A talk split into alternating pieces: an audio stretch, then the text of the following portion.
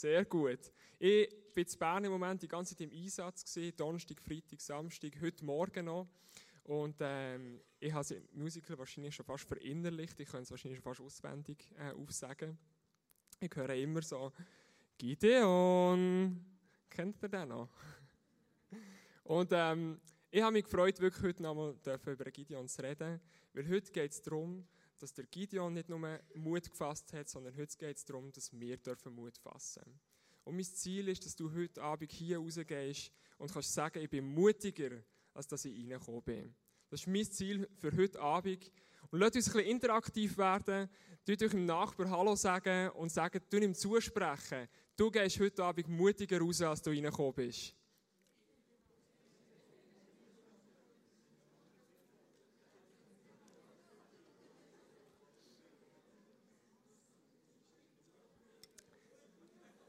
Yes.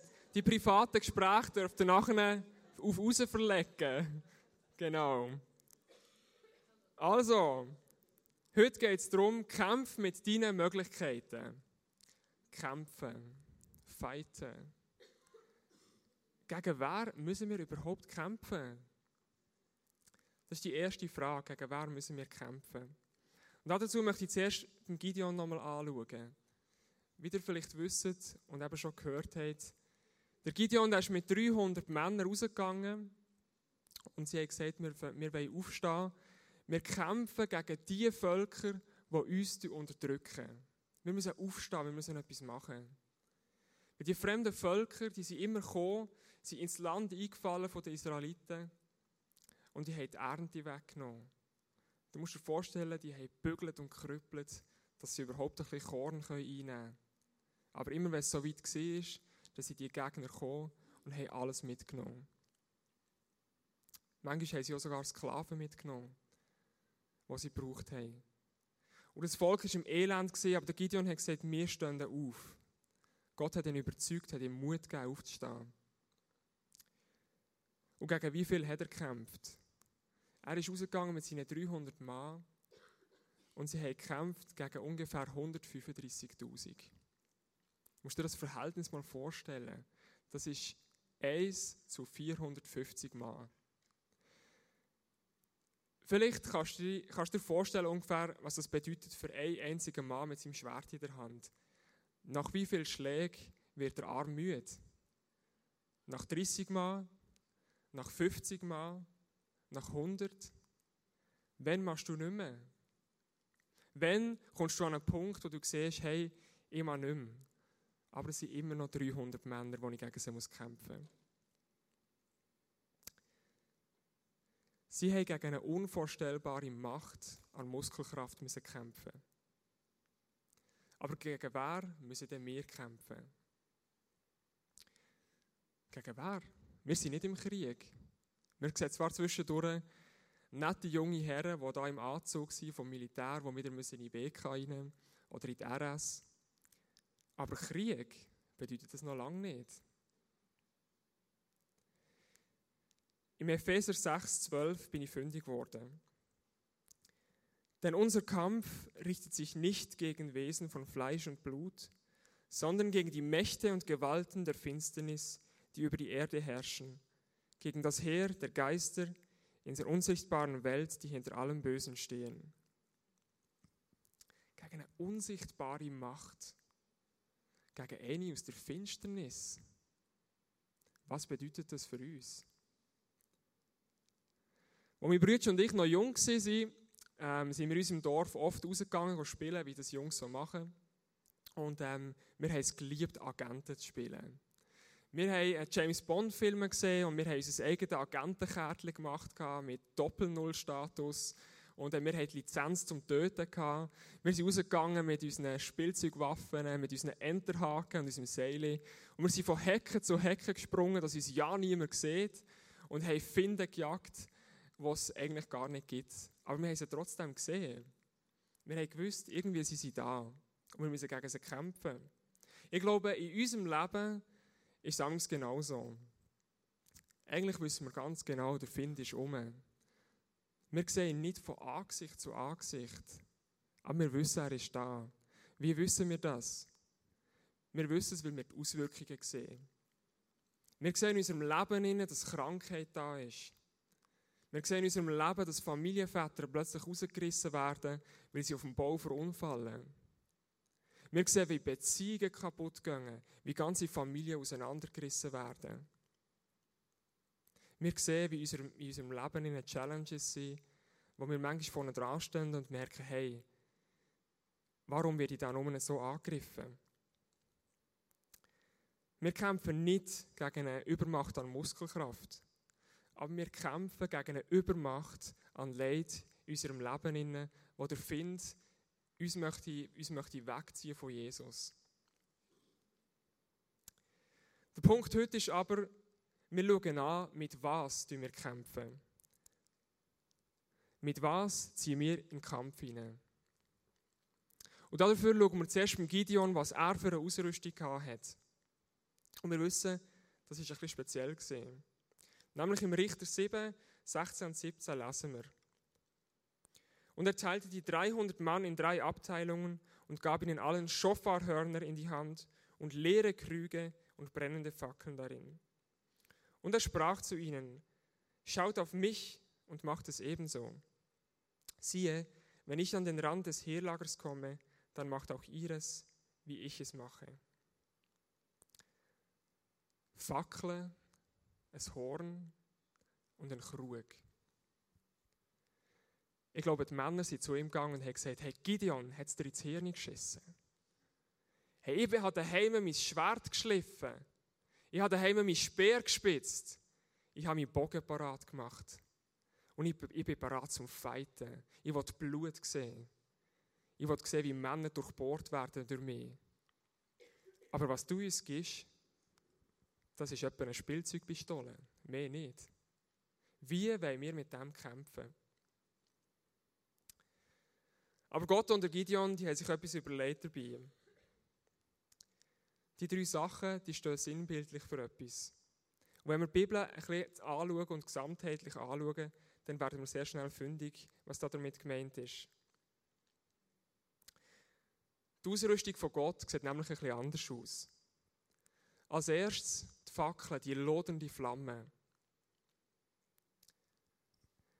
Ich habe ein Bild mitgebracht, das das ein bisschen verdeutlichen in die heutige Zeit, wie das könnte aussehen. Wenn der Uli Maurer gesagt hätte, er möchte, mit, er möchte unsere Soldaten in Krieg, in Krieg schicken, dann gibt er ihnen eine Taschenlampe mit.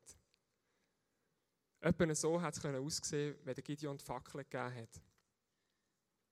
Aber die Fackel ist dafür da, sie ist das Licht. Sie bringt Licht hinein. Und immer wieder in der Bibel sehen wir, wie Gott Licht in die Welt hineinbringt. Wo Gott am Anfang der Welt ähm, nur einfach die Erde geschaffen hat und es war einfach nur Materie gesehen, dann ist es noch dunkel gesehen. Aber dann als allererstes hat er gesagt, es soll Licht in die Welt hineinkommen. Und wisst ihr, warum Licht? Licht ist das Gegenteil der Dunkelheit. Und Licht ist nicht nur das Gegenteil, sondern Licht ist stärker als Dunkelheit. Licht hat immer eine größere Macht gehabt. Ich weiß nicht, ob du schon Kinder hast, aber ich mag mich selber zurückerinnern, als ich noch ein ganz junger Gil war. Denn immer, wenn am Abend das Licht abgegangen ist im Zimmer, da hat es noch so ein kleines Lämpchen in der Steckdose drin gehabt. Und das hat mich beruhigt einschlafen weil ich gewusst habe, es ist nicht ganz dunkel. Ein kleines Licht lenkt aus, dass Menschen nicht mehr Angst haben, dass Menschen eine neue Hoffnung bekommen.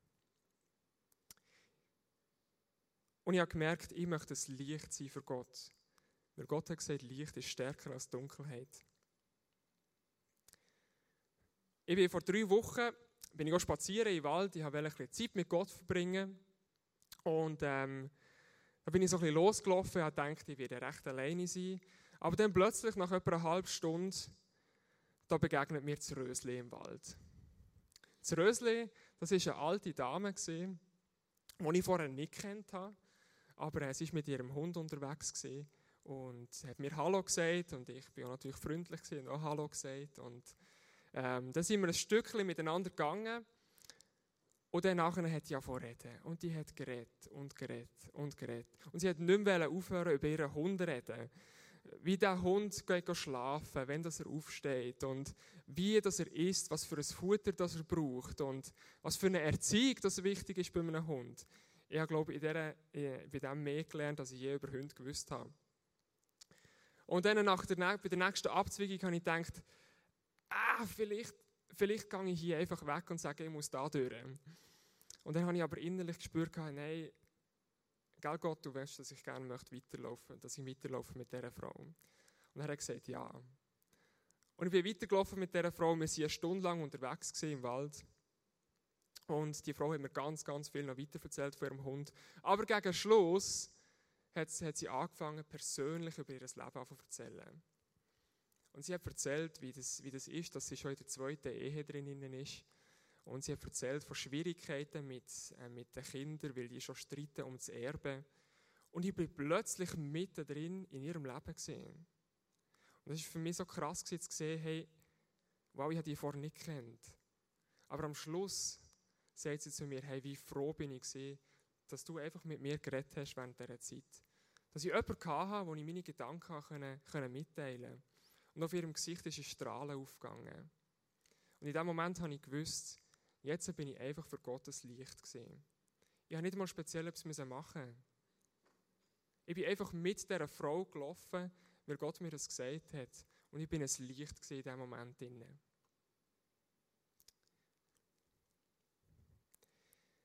In Matthäus 5, 14 und 17 steht, ihr seid das Licht der Welt. Eine Stadt, die auf einem Berg liegt, kann nicht verborgen bleiben.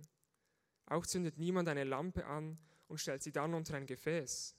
Im Gegenteil, man stellt sie auf den Lampenständer, damit sie allen im Haus Licht gibt. So soll, auch, so soll euch euer Licht vor den Menschen leuchten. Sie sollen eure guten Werke sehen und euren Vater im Himmel preisen. Der Vers sagt aus, du musst nicht speziell etwas machen, dass du ein Licht bist, sondern du bist ein Licht.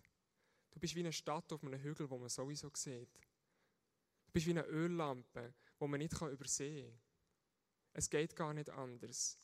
Weil Jesus in dir innen wohnt, bist du automatisch ein Licht nach außen. Hab der Mut, dir bewusst zu sein, dass du ein Licht bist. Und hab der Mut, neue Schritte zu gehen mit Gott und ihn zwischendurch mal zu fragen, hey, wie möchtest du, dass ich heute ein Licht bin? Oder wenn ihr eine Person auf der Straße antrefft, wo ihr ins Gespräch hineinkommt, einfach zwischendurch mal schnell Gott fragen, wie genau kann ich heute ein Licht sein für diese Person? Einfach indem, dass ich vielleicht zulasse, mit ihr Zeit verbringe. Jeder von uns ist ein anderes Licht. Aber manchmal müssen wir einfach den Lichtschalter anstellen, dass wir es sehen. Das Zweite, ein lautes Blasinstrument, ein Kriegshorn. Wie könnte das in unserer heutigen Zeit aussehen? Ich habe dafür auch ein Bild mitgebracht. Ich kenne so aus den Filmen, wie die Polizei vor Gebäuden steht und, und reinruft. Da müssen mit erhobenen Händen rauskommen, äh, die Waffen niederlegen. Und so stelle ich mir das vor, dass das Kriegshorn damals vom Gideon etwa gleich war. Das hat die gleiche Bedeutung gehabt. Es hat Bedeutung gehabt, dass äh, der Gideon und seine Männer gesagt haben, mit, mit, mit dem, dass sie reinblasen haben, hey, wir sind da, wir haben keine Angst. Wir sind da als ganze Gemeinschaft und wir können mehr weil Gott mit uns ist. Und ihr müsst gehen, ähm, weil wir mehr Power haben. In anderen Worten, es ist ein Zeugnis gesehen. Solche Hörner sind immer wieder eingesetzt worden, um als Zeugnis, als ganze Gemeinschaft zusammenzutreten und nach außen eine Wirkung zu haben, um, um zu sagen, hey, Gott ist mit uns. Wo bin ich in meinem Leben ein Zeugnis? Ich habe gefunden, das ist noch eine schwierige Frage. Ich meine, ich bin in einem Studium drin, im Theologiestudium, wo lauter Christen um mich herum sind. Ich arbeite an einem Ort, im ICF Bern, wo lauter Christen um mich herum sind. Mein Freundeskreis besteht praktisch nur aus Leuten, die Christen sind. Wie kann ich da ein Zeugnis sein? Ich habe vor ein paar Wochen eine Story gelesen in einem Buch, das mich mega fasziniert hat. Sie handelt von einer jungen Modi, die war 14, 15 gewesen, und die hat in der UdSSR gelebt äh, in den 60er Jahren. Und damals war es strengstens verboten, überhaupt von der Bibel zu reden oder über Jesus, über Gott. Und du hast dich auch nicht zusammen dürfen treffen bei so Versammlungen, wie wir hier heute haben. Aber das Mädchen hat an einer Untergrundorganisation ähm, angehört, die sich eben doch heimlich getroffen hat. Die haben zusammen die Bibel gelesen, die haben geworshipped, die haben Gott angebetet, sie haben einen Pastor gehabt und sie haben zusammen Kirche gefeiert. Und dann eines Tages haben, haben die Soldaten herausgefunden, wo das sie sind. Und sie sind reingestürmt mit ihren Waffen. Sie sind direkt zum Pastor gegangen, haben die Bibel aus der Hand gerissen haben sie an den Boden geworfen. Und dann kommt der Kommandant und steht vor die Bibel her. Und er sagt, jeder, der hier innen ist, knölt vor mir ab und spuckt auf die Bibel. Wenn er das macht, dann darf er gehen. Ansonsten gibt es eine Kugel in den Kopf. Sie rufen den ersten Mann her und der kommt und heult her. Und er ruft, nein, nicht er ruft, aber er hat geflüstert, Jesus, vergib mir, vergib mir, was ich hier mache. Und er spuckt auf die Bibel und dann darf er rausgehen. Dann kommt der Pastor.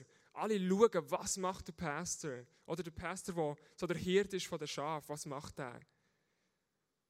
Der Pastor weiß nichts anderes und er klingelt her und spuckt auf die Bibel und er darf gehen. Dann kommt das Modi. Sie knäulen hier her, aber sie nimmt ihren Rockzipfel, geht zur Bibel, nimmt sie auf und sie putzt ab, die Spucke. Und sie sagt zu den Soldaten, was habt ihr dem wertvollen Evangelium nur angetan? Das ist die Rettung für die Welt. Und ich bete dafür, dass Jesus euch vergibt. In dem Moment kommt der Kommandant, hebt eine Pistole am Kopf und drückt ab.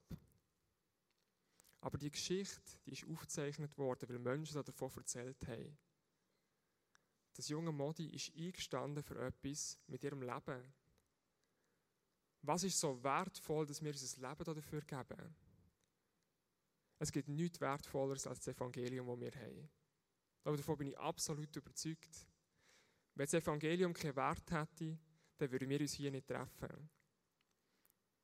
Die Bibel ist über die Jahrhunderte ist immer wieder ein Buch gewesen, wo Menschen dafür haben müssen sterben. Und sie sind nicht mit wehenden Flaggen gestorben oder so, sondern sie sind mit einem Zeugnis gestorben. Und sie haben gesagt, hey, ich glaube an etwas, wo ihr zwar nicht könnt glauben, aber ich glaube, dass das die Rettung dieser Welt ist. Und Leute, das, was in der Bibel steht, das ist die Rettung dieser Welt. Und wenn wir uns dem bewusst sind, dann wissen wir auch, wie das wir ein Zeugnis sein können dann wissen wir, was es bedeutet. Einfach mal in einem Gespräch, wenn wir mit Freunden unterwegs sind oder wenn wir Leute auf der Straße antreffen, was es bedeutet, von dem zu erzählen. Ich habe früher immer Mühe gehabt, irgendwie, wie soll ich, muss ich jetzt, von, oh, jetzt muss ich noch von der Bibel erzählen oder muss ich noch von, von dem Jesus erzählen. Aber ich glaube, es geht nicht um das, dass wir etwas müssen erzwingen müssen, sondern wenn wir uns bewusst sind, wie wertvoll unser Zeugnis ist, das wir haben, dann werden wir automatisch anfangen, davon zu erzählen. Im 2. Timotheus 1,8 steht: Bekenne dich daher ohne Scheu zu unserem Herrn und schäme dich auch nicht, zu mir zu stehen, nur weil ich ein Gefangener bin. Ich bin es ja um seinetwillen. Sei vielmehr auch du bereit, für das Evangelium zu leiden. Gott wird dir die nötige Kraft geben. Es ist Gott, wo die nötige Kraft gibt. Die Miriam, meine Frau, hat äh, vor, einem, ja, vor ein paar Wochen ist das gewesen, hat sie so einen Tag gehabt, wo sie einfach so ein bisschen entmutigt war und irgendwie ist, nicht, ist alles nicht so gut gelaufen. Und dann hat sie sich mit einer Kollegin getroffen, wo sie, in, wo sie zusammen einen Einsatz gemacht haben in Afrika. Und die Kollegin hat gemerkt, dass sie nicht so gut drauf ist und sie hat, sie hat einfach gefragt, hey, darf ich für dich beten? Und sie hat ihre Hand genommen und hat für sie beten, ganz leislich, wo sie die Augen zu hat. Und dann macht sie die Augen auf und sagt, hey Miriam, mach mal deine Augen auf. Schau deine Hände an und schau dein Gesicht an im Spiegel. Und die Hände und das Gesicht haben glitzert, weil Gott ihr einen Goldstaub aufs Gesicht und auf die Hände gegeben hat. Ich weiß nicht, ob ihr so etwas schon mal erlebt habt oder gesehen habt, aber das fährt mega krass sein. Aber es ist nicht einfach bei diesem Erlebnis geblieben, sondern Gott hat es benutzt, dass Miriam ein Zeugnis sein Am gleichen Abend nämlich hat sie sich mit einer Studienkollegin getroffen. Und mit ihr trifft sie sich schon länger ähm, immer wieder. Und, und, ähm, und sie haben einfach Beziehung, sie leben Beziehung zusammen. Und sie hat sich schon ein paar Mal ins ICF eingeladen. Und irgendwie ist der Funke noch nicht so, noch nicht so übergesprungen. Und an diesem Abend ist sie so überwältigt von dem, was Gott ihr geschenkt hat durch den Goldstaub, dass sie einfach zu ihr hergeht und sagt, hey, du musst den Gott kennenlernen. Du musst den Gott kennenlernen. Er wird dein Leben verändern. Und es ist in dem Moment so eingefahren und sie hat, sie hat wirklich äh, ein cooles Gespräch gehabt. Und es ist herausgekommen, dass sie sich wirklich wünscht, dass, dass mehr in ihrem Leben abgeht. Und sie hat gesagt, hey, schau, ich merke, dass in deinem Leben etwas ist, wo ich noch nicht habe, wo ich merke, das interessiert mich, das möchte ich vielleicht auch. Habt den Mut, ein Zeugnis zu sein für Jesus. Weil Gott wird dir Kraft dazu geben, wenn du ihn darum bittest.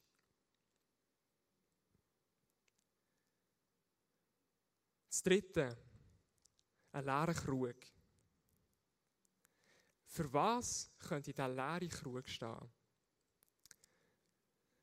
Ich weiß nicht, äh, hat der Gideon einfach eine moderne Tupperware-Party machen ähm, Ich habe ein Bild mitgebracht von einem Tupperware-Krug. Ähm, aber ich glaube es nicht, dass er das machen wollte. In erster Linie ist es, hat es einen Haufen Krach gemacht, wo sie den Krug zerschlagen haben. Und das hat den Finden Angst gemacht. Aber die zweite Bedeutung hinter dran, die ist noch viel krasser. In der Bibel immer wieder, wenn, wenn Menschen gekommen sind vor Gott mit einem leeren Gefäß, mit einem leeren Krug, haben sie zum Ausdruck gebracht, ich kann nichts ohne dich, Gott. Ich kann nichts, ohne dass ich mit dem Heiligen Geist aufgefüllt bin. Und sie haben vor Gott bekennt, ich bin ein leeres Gefäß und ich bin darauf angewiesen, dass du mich, Gott, auffüllen Im Alten Testament hat Gott immer wieder den Heiligen Geist auf einzelne Personen gesetzt.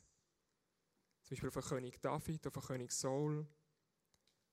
Und die einzelnen Personen, die ausgerüstet worden sind mit dem Heiligen Geist, in dem Moment sind sie beflügelt worden und sie waren parat, rauszugehen, ihre, ihre Aufgabe zu machen, die Gott sie dafür gesalbt hat.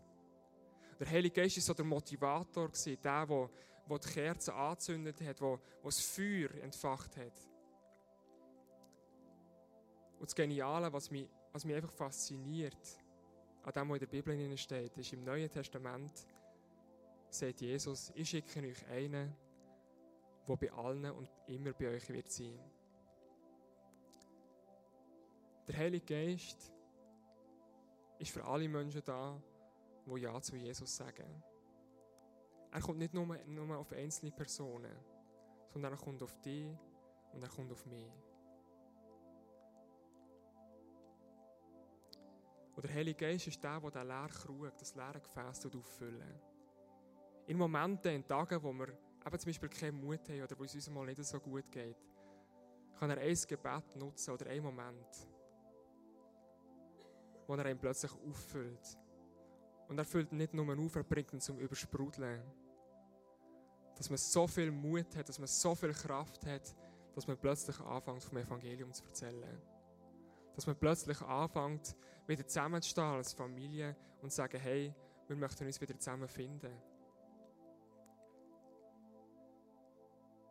Der Heilige Geist ist so essentiell in unserem Leben. Und ich möchte ihn nicht missen. Habt der Mut, habt der Mut zu kämpfen, weil du den Heiligen Geist in dir hast. Weil du als leeres Gefäß vor Gott kommst und sagst, ich bin mir bewusst, dass ich selber nichts kann.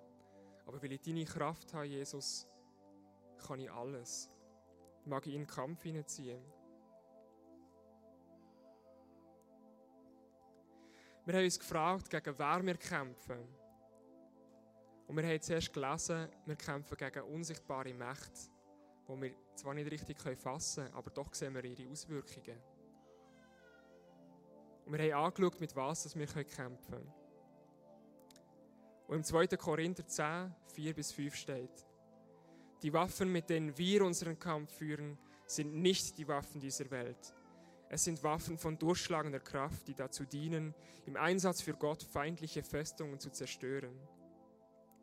Mit diesen Waffen bringen wir eigenmächtige Gedankengebäude zum Einsturz und reißen allen menschlichen Hochmut nieder, der sich gegen die wahre Gotteserkenntnis auflehnt.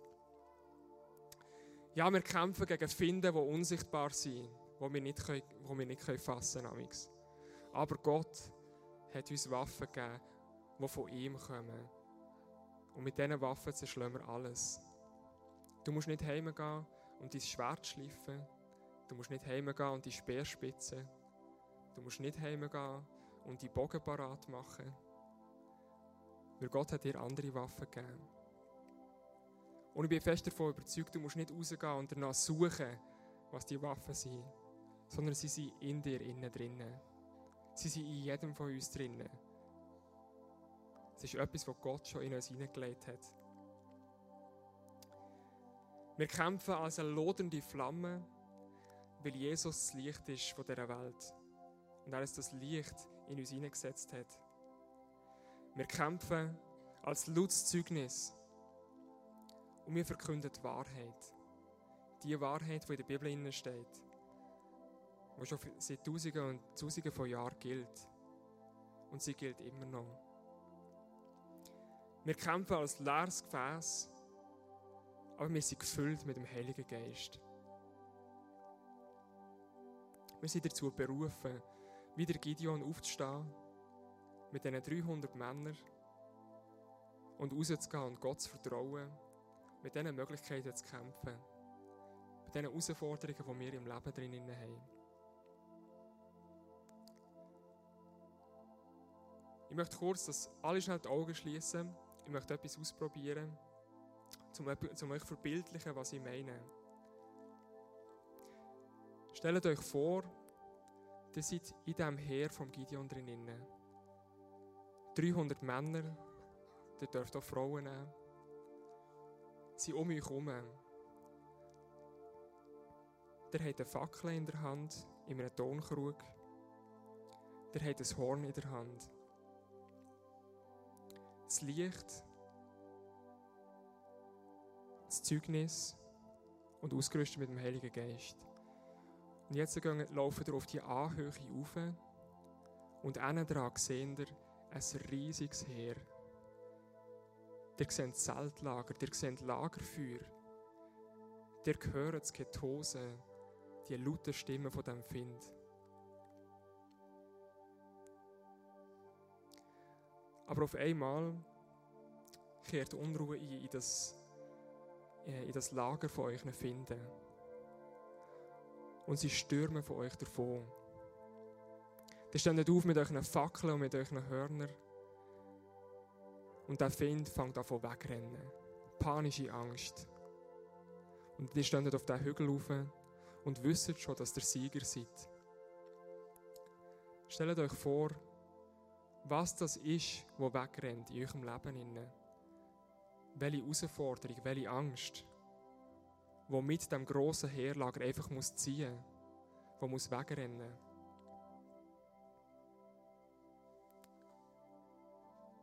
Sei das eine Enttäuschung, die ihr erlebt habt, oder eine Herausforderung im Job, es kommt nicht darauf an.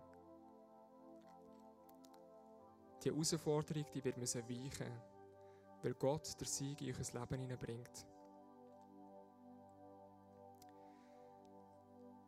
Wenn ihr euch jetzt vorgestellt habt, was das ist in eurem Leben, was die Herausforderung könnte sein, tut euch das merken